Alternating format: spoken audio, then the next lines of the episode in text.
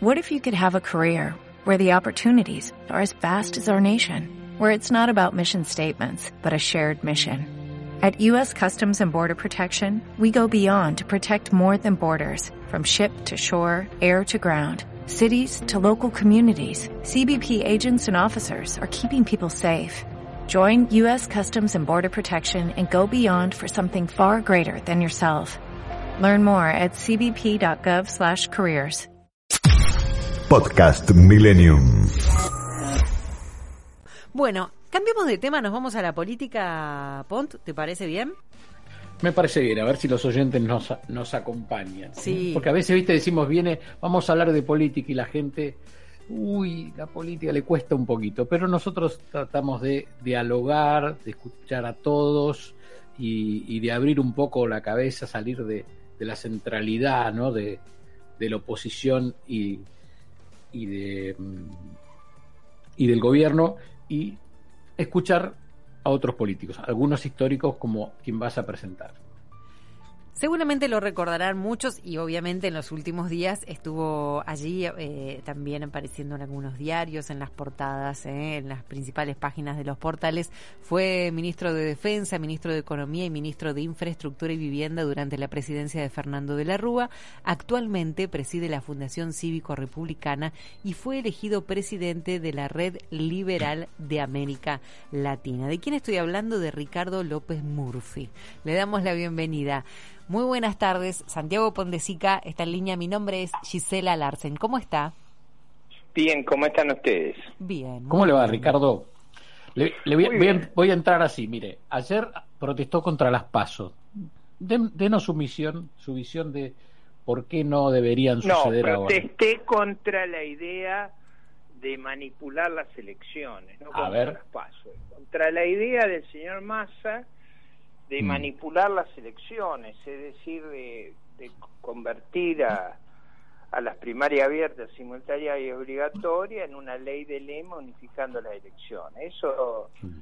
es muy contrario al espíritu de la Constitución y de nuestro sistema político y nos haría y haría mucho daño a, a la legitimidad del país. Mejor sería que se ocupara de no de no fomentar los vacunatorios VIP como él ha hecho, en vez de meterse en este tema que, que, que siempre se tiene que resolver por consenso, no se pueden cambiar las reglas tres meses antes de las elecciones.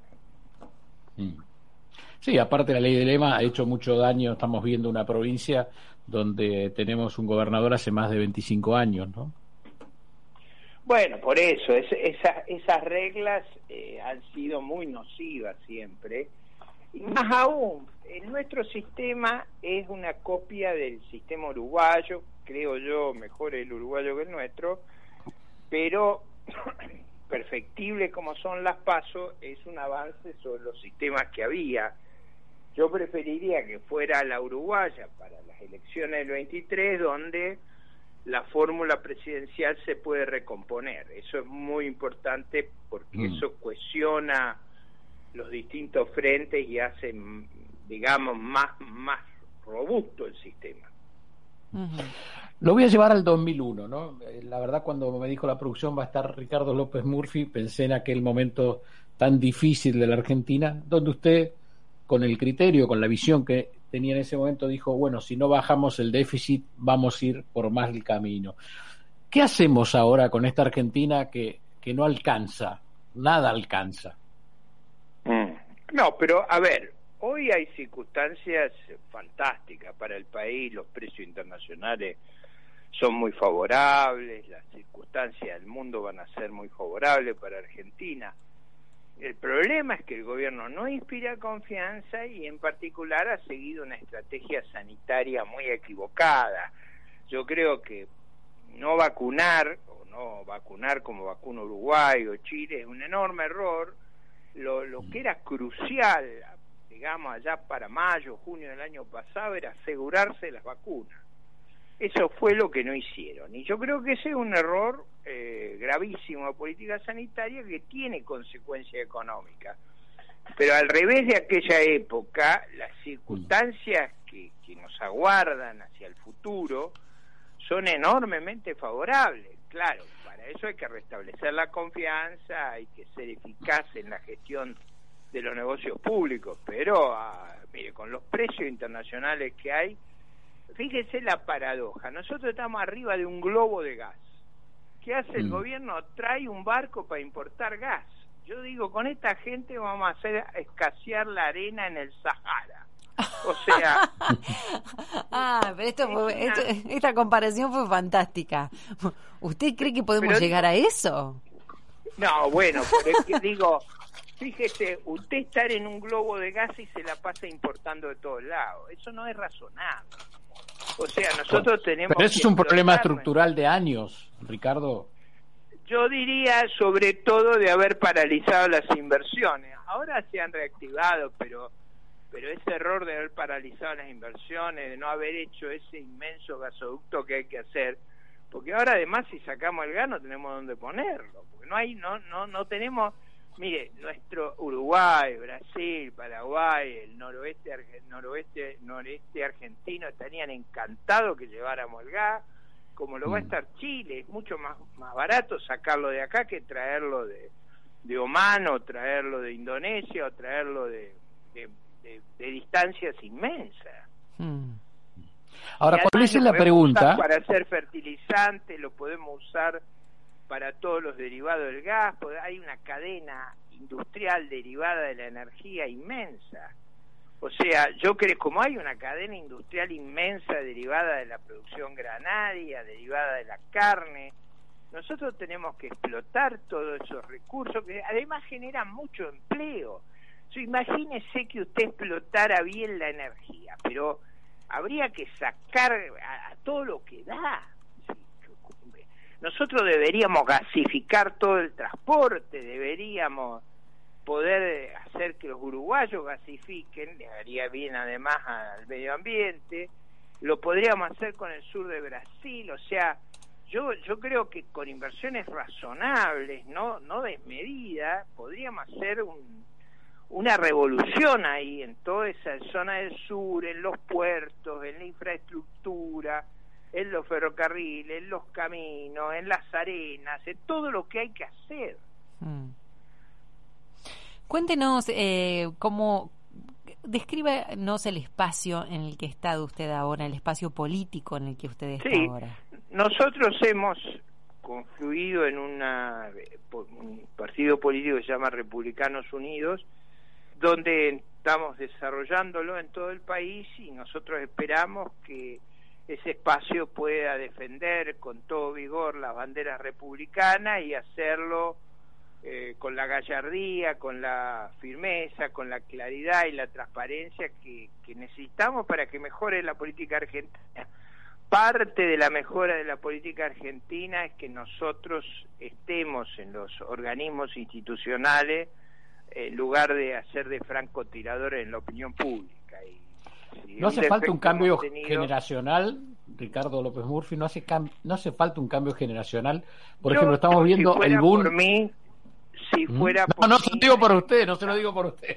No, se lo- No, no, no, se lo- pero yo también. Porque hace, yo lo- hace yo falta sabios digo. también, ¿no? Y gente con Yo experiencia. estaría digo. encantado de que hubiera un recambio generacional y trabajo para él.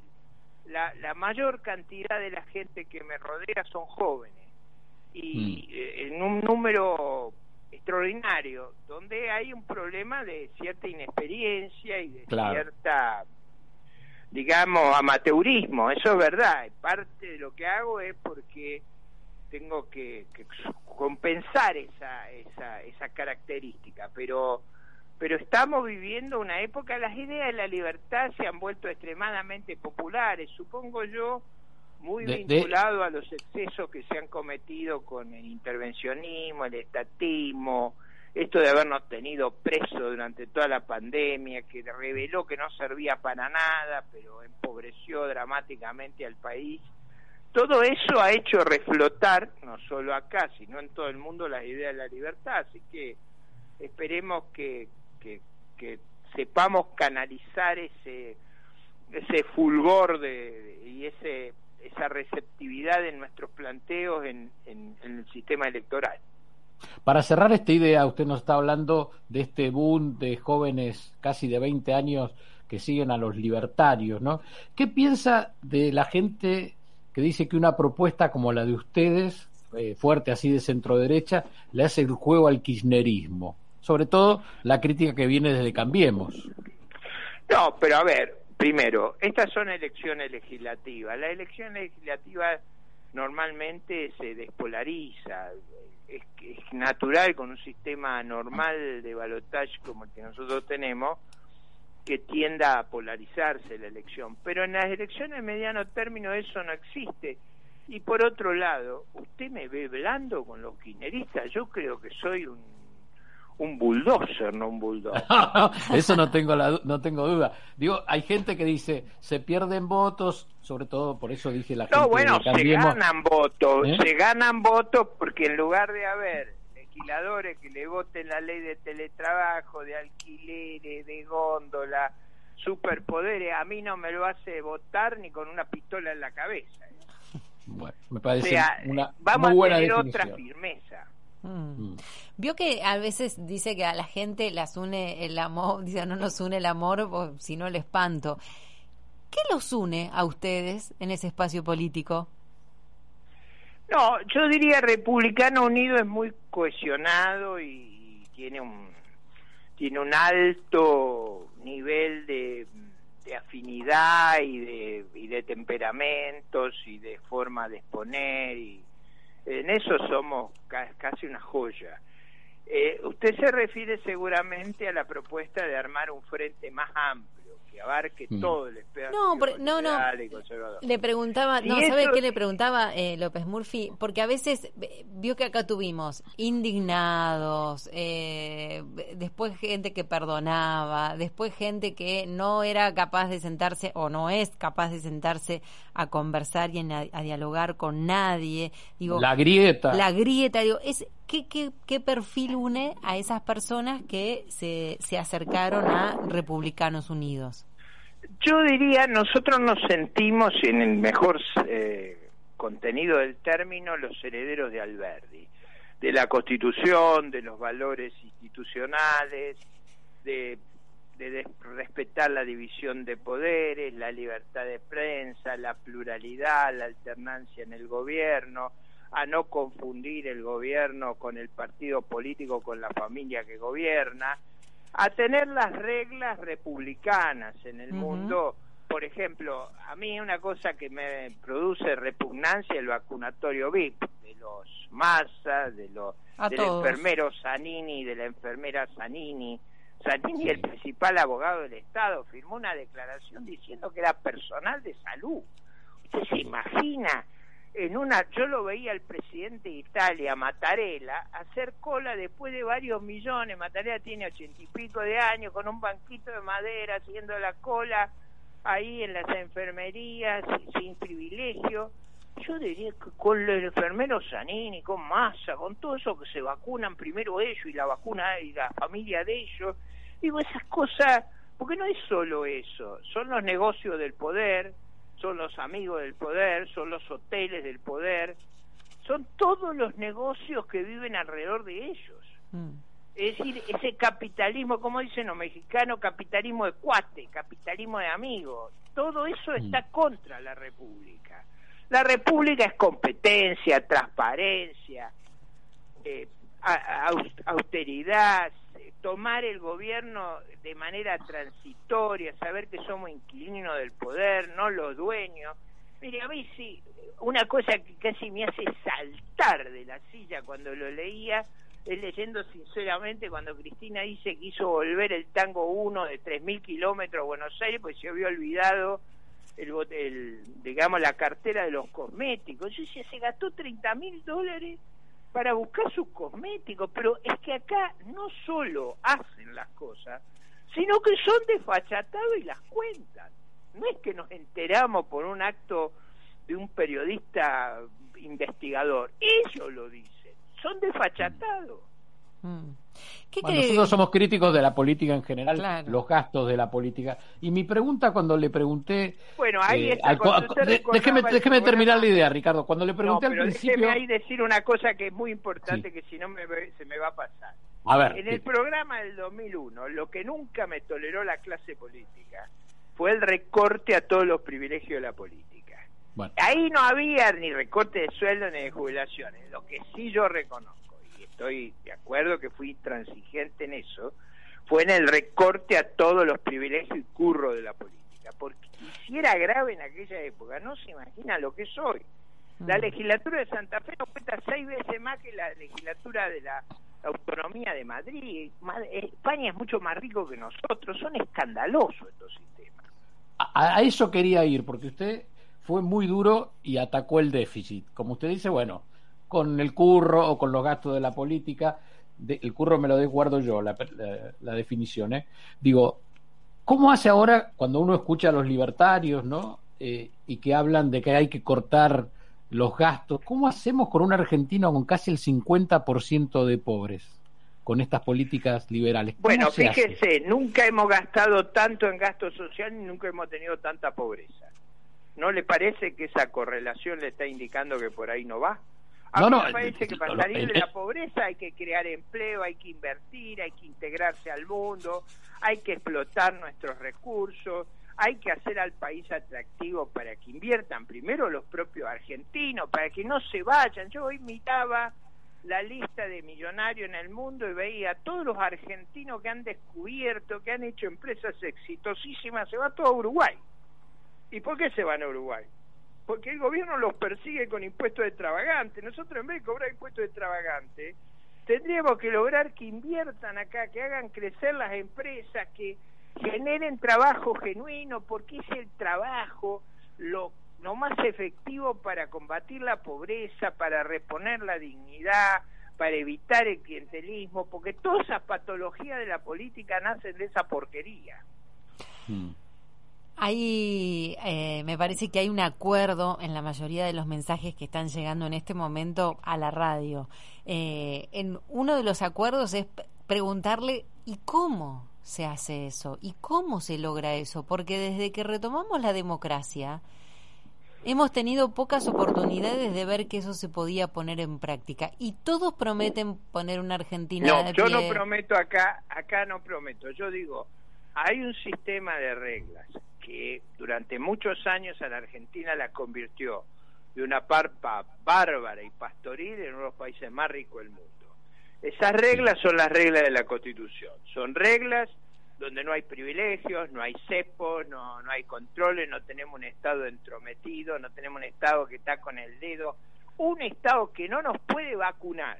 Y esto se lo digo con una calentura bárbara, porque yo tengo 69 años, he tenido asma, soy, digamos, soy de los que somos vulnerables.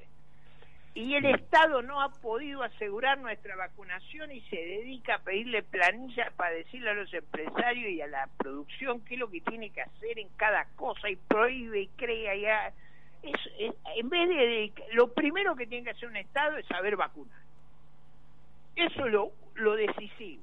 Al resto dejen que la gente cree riqueza hay que dejar crear riqueza a los que lo saben hacer en todo el mundo los que hacen eso son los empresarios, son eh, es, el sistema de iniciativa privada. E, el Estado no tiene capital, es un Estado súper quebrado. Pero no nos fue bien tampoco en el gobierno pasado, por ejemplo, que apostaba a los empresarios y apostaba a una realidad. No, no, mire, el gobierno pasado, pero no, eso no es verdad. Fíjese, el gobierno pasado, ¿qué decía el señor Macri?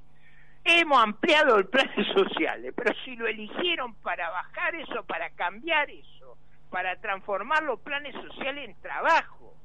pero gastó 4,8 billones. Claro, no, no, estoy de acuerdo con lo que usted dice, pero el, el, su, a ver, su, su deseo y su su eslogan de campaña era apostar a que los empresarios pudieran desarrollarse en el país y poder crear empleo. Y no ocurrió tampoco. Bueno, ¿por qué no ocurría? Porque Macri tenía unos déficits comunales, tenía una, digamos, una, una falta de programa dramático. Yo me acuerdo, miren, en, en noviembre del 2015 yo ya sabía que no iba a andar.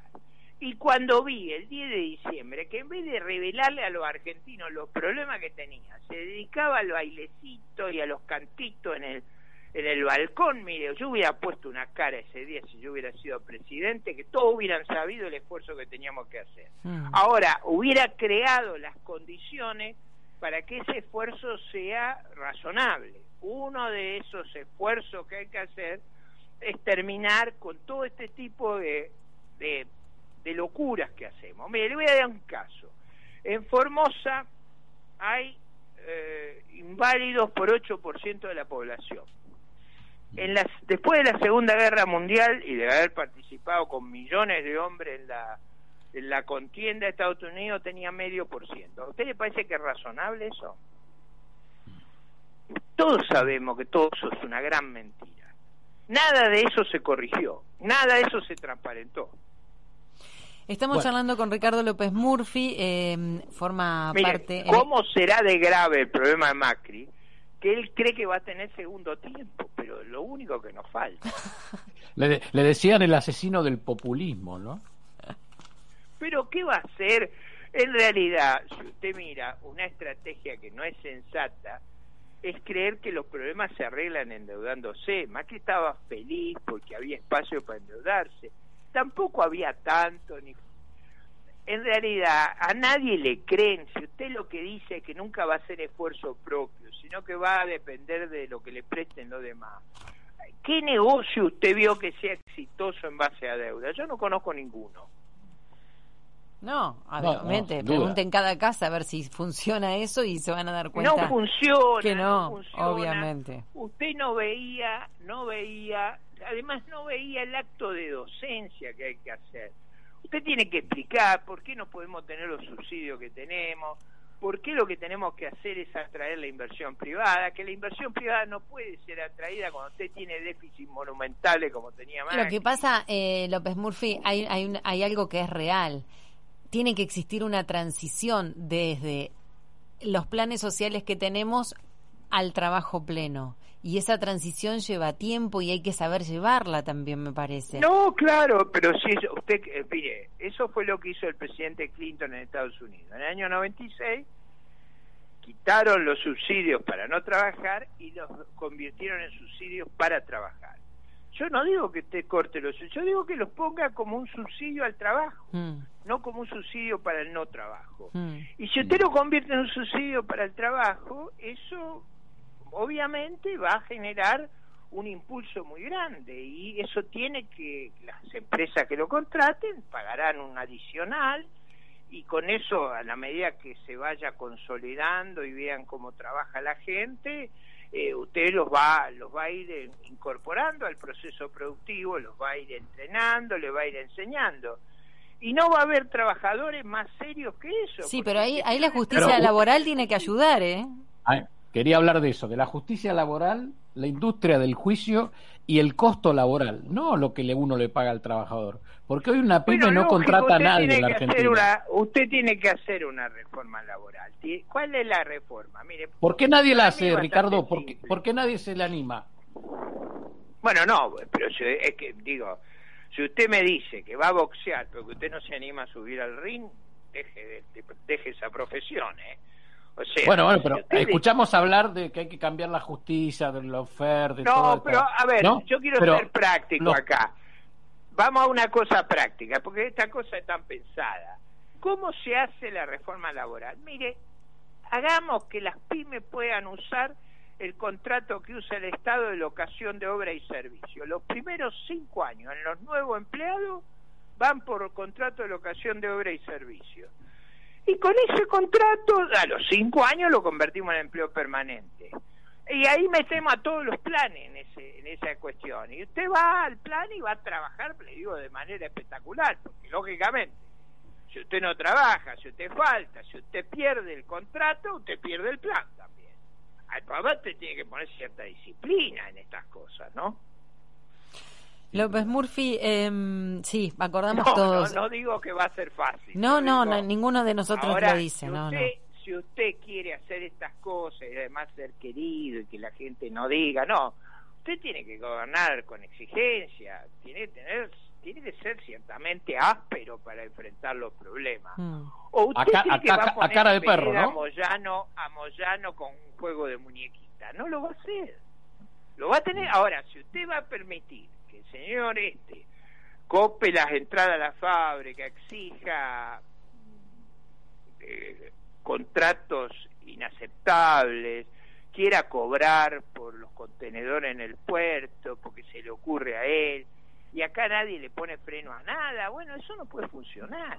Mm. Debe tener un gobierno que gobierne. Para ir Ay- redondeando. ayúdame, ayúdame con esto, A ver. Ricardo, ayúdame con esto, porque yo siempre, yo los 90 no los viví en la Argentina, pero Carlos Menem desarmó toda la red de trenes de la Argentina y creó al tipo más poderoso que mueve toda la logística. Y eso fue un plan liberal, ¿o me equivoco? No, no lo fue, pero yo diría lo que la Argentina necesita, por ejemplo, en la red ferroviaria hay dos problemas distintos. Uno son los, los, los trenes urbanos, que ahí usted tiene que tener una red eficaz, eh, modernizada, que, que cumpla y que se controle el uso de los boletos, que haya seguridad dentro de los trenes, en las estaciones. Ese es un plan. Y para el transporte de carga usted necesita una red eh, ferroviaria y, un sistema de vías y de señalización que sea, eh, digamos, como, como es en México, como es en otros países del mundo. México tiene un sistema de ferrocarriles privados formidable. No- no Pero ¿por qué, ¿por qué cree, volviendo a la pregunta, que Menem terminó desarmando los ferrocarriles que cumplían esa misión que- con un plan liberal Pero, y ver, terminamos en manos de, de Moyano? No, pero a ver, ¿qué era lo que había que hacer ahí? Había que tener un programa preciso para eh, capitalizar el sistema ferroviario y hacerlo eh, más eficaz, sobre todo en el transporte de carga, que es la, la llave del, del problema. Eh, no en el transporte de pasajeros, porque Argentina no tiene densidad para tener transporte de pasajeros eh, eh, entre Córdoba y, y Buenos Aires, eso Mm. no se puede. Tiene que tener sí un buen sistema de ferrocarriles de carga y tiene que reforzar la calidad de las vías y tiene que concesionarlo. Eh, yo creo, yo nunca fui menemista ni voy a defender ese gobierno que le dio el Belgrano carga a Moyano. Mm. ¿Se acuerda de eso? Sí, Sí, obviamente. sí, por eso van mi pregunta. Obviamente. No, por Eh, eso, por eso no me, no me cargue la mochila. De No, no, le estoy preguntando de- liberal, como- por favor. Ah, Eh, bueno, bueno. por Pero favor. también le agradezco, le agradezco su, su respuesta. ¿Cómo Eh, le cae Patricia Bullrich y Sergio Berni, por ejemplo, la mano dura, cierro comillas, de, de que No, estamos a viendo ver. ahora? Yo creo que la ministra Patricia Burri fue la mejor ministra que tuvo el presidente Macri. Ella, ella sí que supo enfrentar el delito, el crimen organizado y adquirió un singular prestigio en su gestión. Y creo que hoy eh, gran parte del capital político que ella tiene se debe a esa firmeza y a esa contundencia que tuvo mientras fuera ministro y yo la valoro. Y si usted me pone a elegir entre Bernie y la Frederick, bueno, por un campo elijo a Bernie. A mí me parece que la ministra de Seguridad a nivel nacional eh, no tiene una orientación que hace imposible que cumplan con la tarea. Yo yo no siento que las fuerzas de seguridad argentina tienen el respaldo que tenían cuando estaba la anterior ministra. Lo Eso, último, Ricardo López Murphy está conversando con nosotros en esta tarde. Em, ¿Se sentarían a dialogar con, con el resto de los partidos políticos? ¿Están dialogando actualmente con algún partido en particular? Nosotros, como lo hago con ustedes, somos muy abiertos, sobre todo en nuestro caso, muy cordiales, somos muy firmes en la defensa de nuestra idea, muy precisos, pero nosotros creemos en un mundo plural, en respetar al otro, así que forma parte de nuestra concepción eh, tener un trato llevadero y razonable con otras opiniones. Nosotros creemos que el Estado no se tiene que identificar ni con un credo religioso, ni con una idea política, y mucho menos con una familia en el poder. Mm. En esa línea creo que tenemos que admitir que la gente tiene distintas opiniones y en esa línea de trabajo hacer lo posible para crear un clima de concordia y, y ofrecerle a la ciudadanía las mejores alternativas. Yo le, le, digo lo que me pasa. Yo con, estamos teniendo una charla con usted fantástica, fabulosa, en el que estamos intercambiando opinión, le estamos preguntando, nos está respondiendo. Ahora, yo veo esa foto de esa mesa y no me animo a contradecir a nadie. ¿eh? no, no se preocupe. Ya va a poder hacerlo, ya va a poder hacerlo. Bueno, les mando un saludo muy grande. Gracias por estar con nosotros. Nosotros le mandamos a usted también. Ricardo López Murphy, aquí en vuelo de regreso. Bueno.